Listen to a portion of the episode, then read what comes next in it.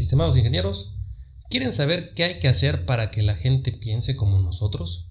Pues acompáñenme al episodio número 2 de la Guía del Ingeniero Ganador.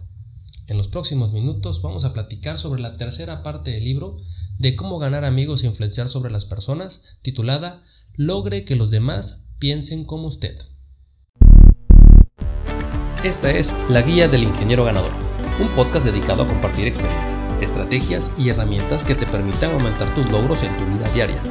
Nuestro objetivo es impactar positivamente en la vida de 100.000 ingenieros y con ello dejar de ser solo espectadores y convertirnos en protagonistas del rumbo de México. Cada martes te presentaré una historia, la cual vamos a analizar usando conocimientos y estrategias basadas en libros o metodologías comprobadas que ayudarán a convertir situaciones parecidas en experiencias ganadoras. Comenzamos. Alejandra y Pedro. Sentía que el párpado le temblaba y la quijada se le trababa. Alejandra tenía casi una hora discutiendo con Pedro y sencillamente ella no iba a aceptar que se estaba equivocando. ¿Quién chingado se creía Pedro para pensar que la idea que él proponía era mejor que la de ella? Si Pedro apenas tenía unos meses de haberse integrado al equipo y ella se había ganado a pulso el ser la gerenta de proyectos más joven de la compañía. Alejandra, por favor, Date cuenta que en tu propuesta tienes un cálculo equivocado y si la presentamos nos podemos meter en serios problemas con el cliente. Por favor, Alejandra, escúchame. A ver, cabrón, interrumpió exaltada. ¿Cómo crees que me vas a corregir a mí? Yo tengo más experiencia que tú, por eso yo soy la gerente de proyectos y tú un simple ingeniero. Lo único que quiero que veas es que si unimos tu propuesta con la mía, podemos ahorrarnos un millón de pesos, pensó Pedro. Ni hablar, mi propuesta se queda como está. Ni creas que te vas a llevar el reconocimiento. Mi trabajo me ha costado ser la mejor en proyectos de la compañía como para que un pendejete quisiera lucirse a costa mía, pensó Alejandra. ¿Qué acaso no te estás dando cuenta de que te estás equivocando? volvió a preguntar Pedro evidentemente y enojado. Tú lo único que quieres es que todos vean que eres mejor que yo, para así poder quedarte con mi puesto, y eso no lo voy a permitir. Esas fueron las últimas palabras que salieron de la boca de Alejandra antes de correr a Pedro de su oficina y que éste al salir casi despedazara la puerta. El día de la junta con los clientes, Alejandra y Pedro no podían disimular el desagrado mutuo.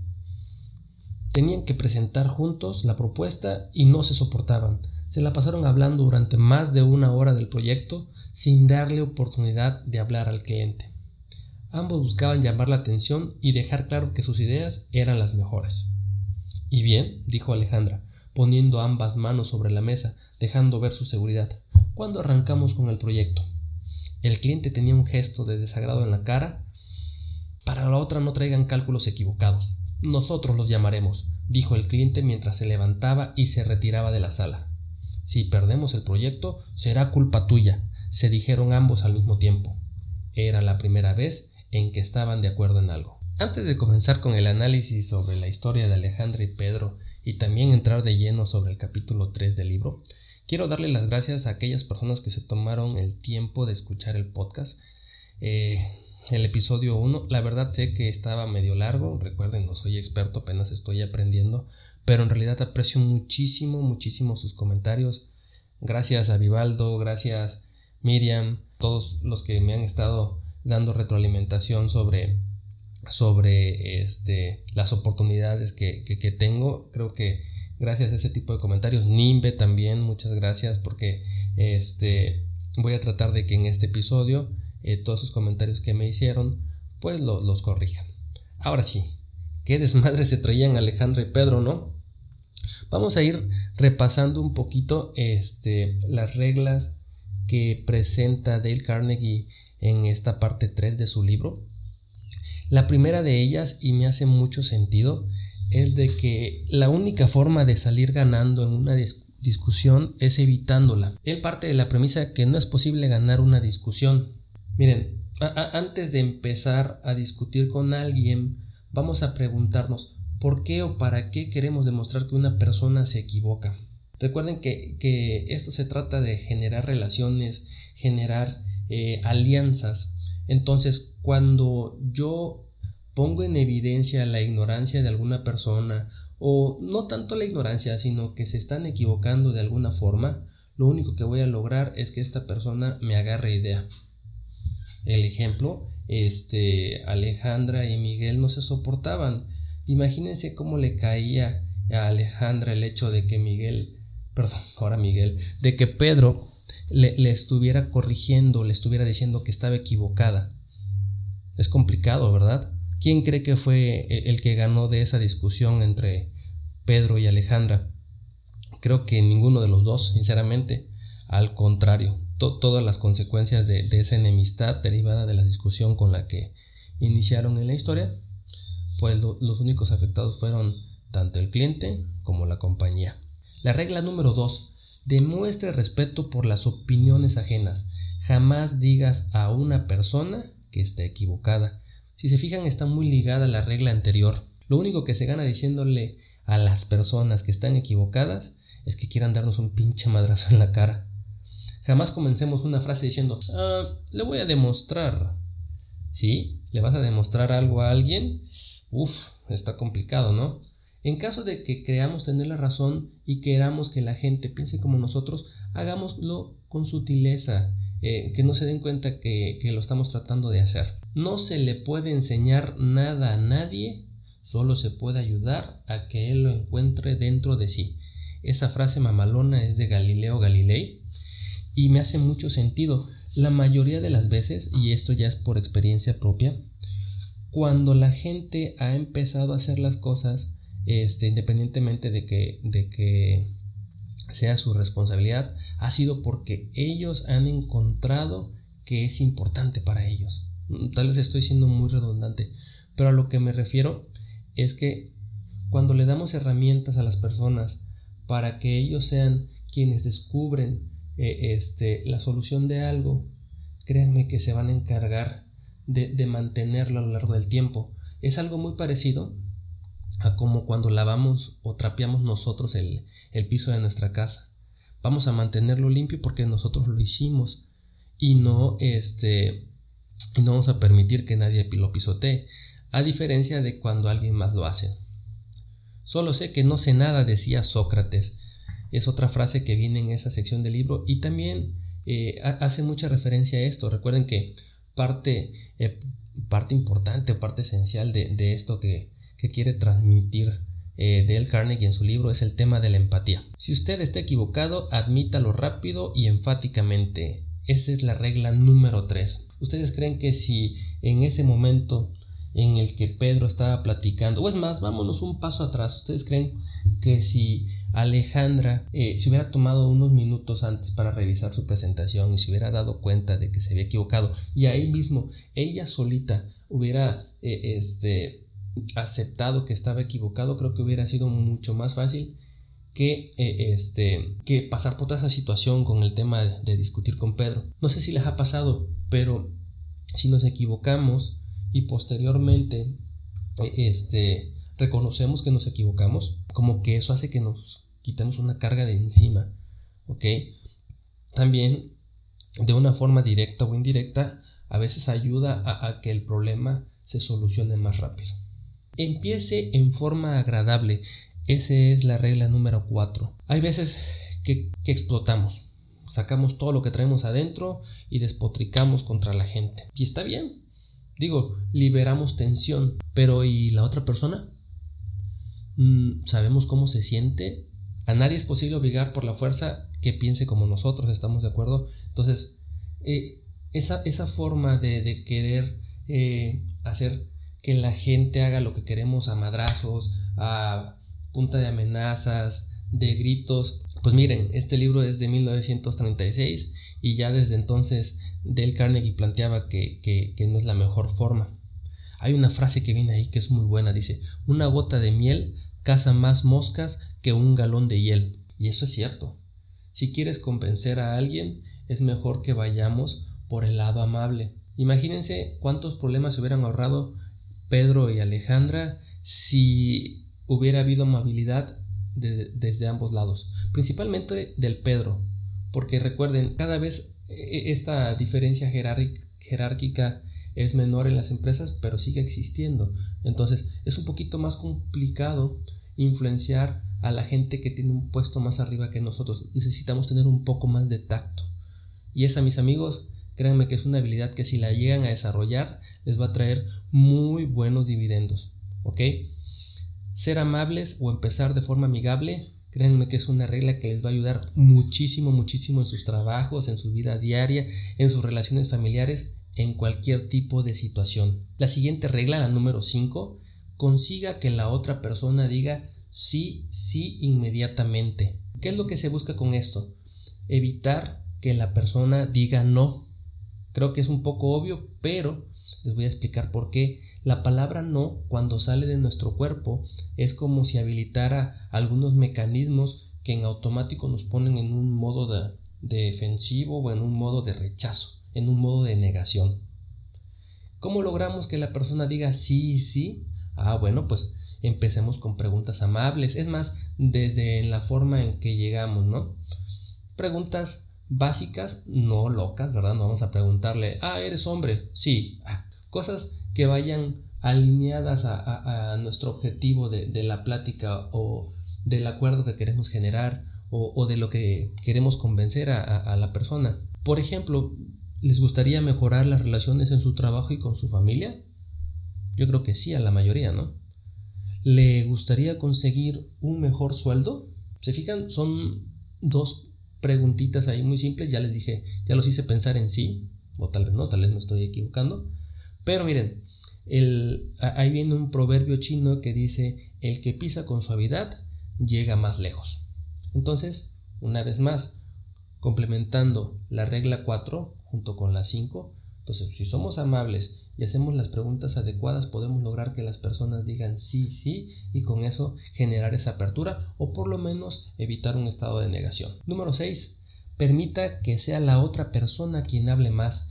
Y puta madre, este yo creo que es uno de los principales retos que tenemos a la hora de ser profesionistas, porque queremos que nuestras ideas se escuchen, queremos que nuestra voz sea la que esté sonando todo el tiempo. Y miren, les voy a compartir, yo perdí un trabajo buenísimo o la oportunidad de un trabajo buenísimo precisamente por no ser capaz de poner atención o de permitir que la otra persona sea la que hablara más. Esto se da muy frecuentemente cuando estamos interactuando con nuestros clientes. Nos enfocamos tanto en hablar y tratar de explicar este, nuestros puntos de vista que omitimos el hecho de que si estamos tratando de resolver un problema, quien tiene más contexto del problema, hablando de de problemas con el cliente es el cliente en sí mismo.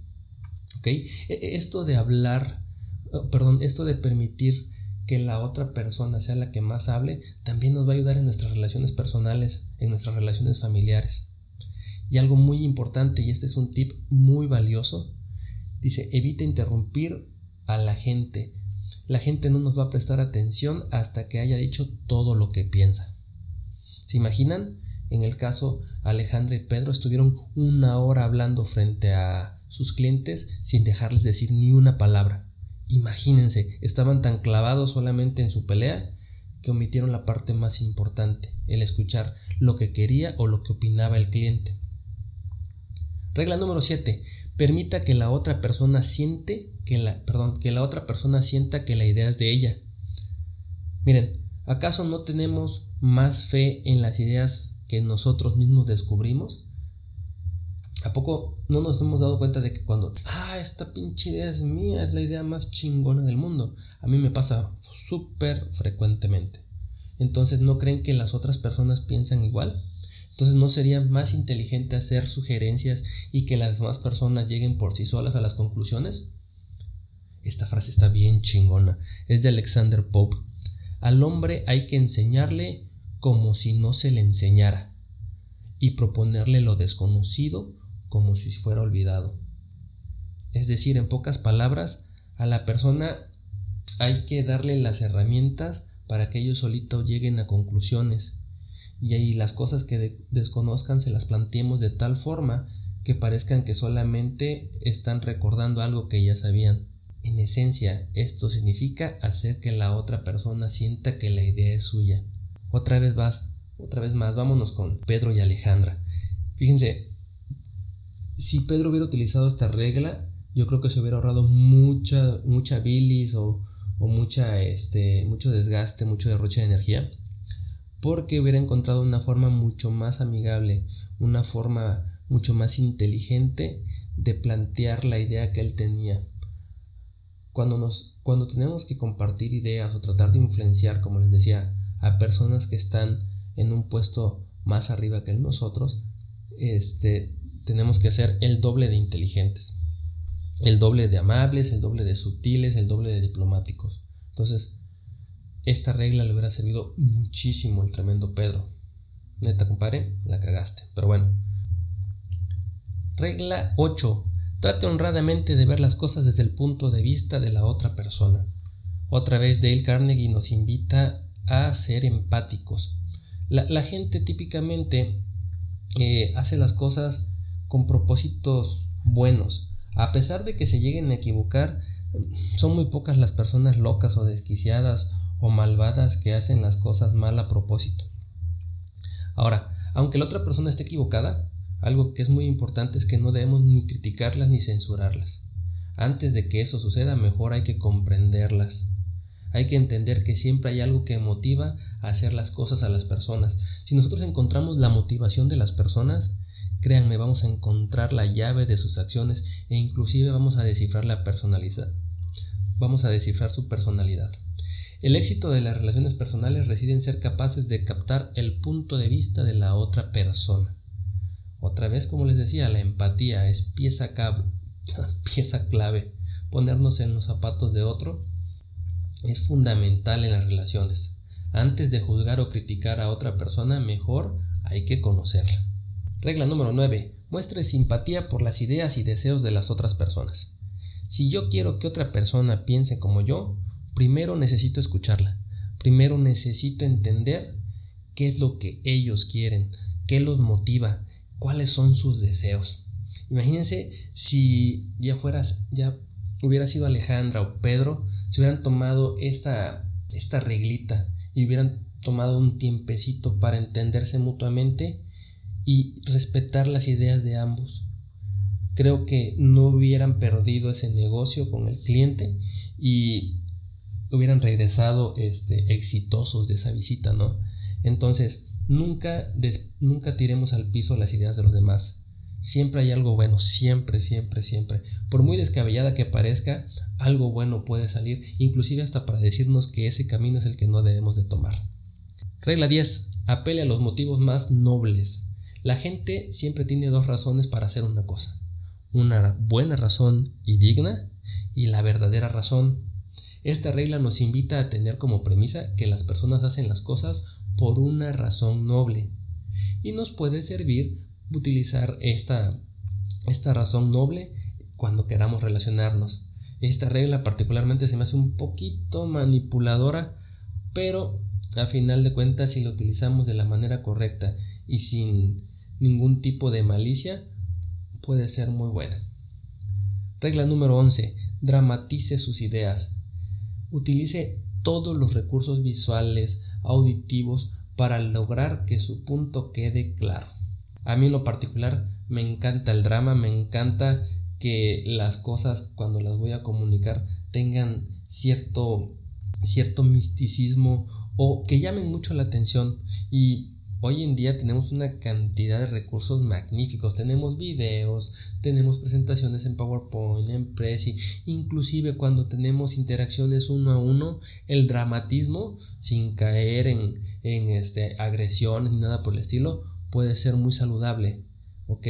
Con eso van a hacer notar a la otra persona que lo que ustedes tratan de decir o eh, tratan de compartir es importante.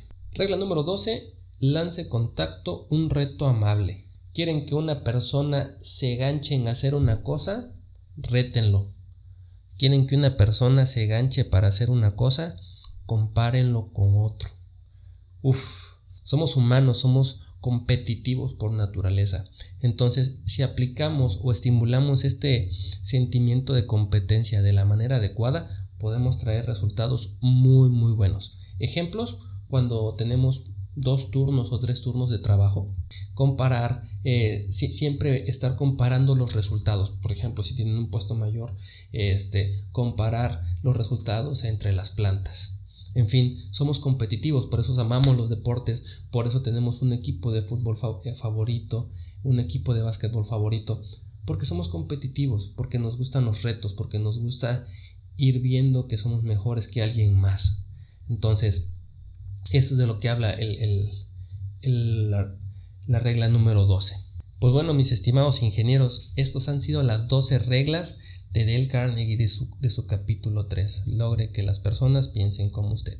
Ahora, antes de hacer un resumen rápido de las 12, de las 12 reglas de este capítulo, quiero invitarlos a que le den like a mi página de Facebook y que si me están siguiendo por Spotify o si me están escuchando por Spotify me empiecen a seguir ahí, que me recomienden este si sienten que esta chingadera que les estoy presentando aquí eh, tiene algún tipo de utilidad, si les está ayudando, si les está sirviendo para darse cuenta de cosas, si les está sirviendo para mejorar en algo, para conseguir logros o para empezar a tener eh, situaciones ganadoras en su vida diaria, pues compártanlo con amigos, recomiéndenme. Este, la verdad la idea es llegar a la mayor cantidad de gente, la idea es ayudar a la mayor cantidad de gente y pues bueno, ahora sí, en pocas palabras, como dice al final del capítulo del libro, logre que los demás piensen como usted. Regla 1. La única forma de salir ganando en una discusión es evitándola. Regla 2. Demuestre respeto por las opiniones ajenas. Jamás diga a una persona que está equivocada. Regla 3. Si usted está equivocado, admítalo rápida y enfáticamente. Regla 4. Empiece en forma amigable.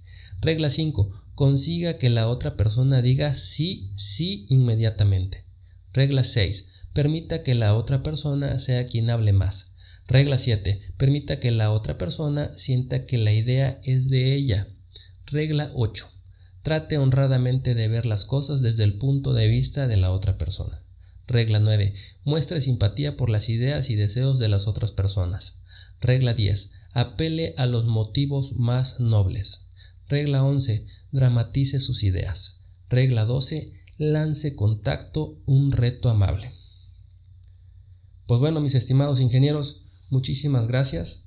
Eh, no me queda otra más que agradecerles por haberme soportado durante todos estos minutos y espero que nos escuchemos la siguiente ocasión donde vamos a hablar sobre el capítulo 3 de este libro. Es Sé un líder, cómo cambiar a los demás sin ofenderlos ni despertar resentimientos. Ay, papá, suena que va a estar bien interesante. Pues bueno, nos estamos viendo hasta la próxima. Salud.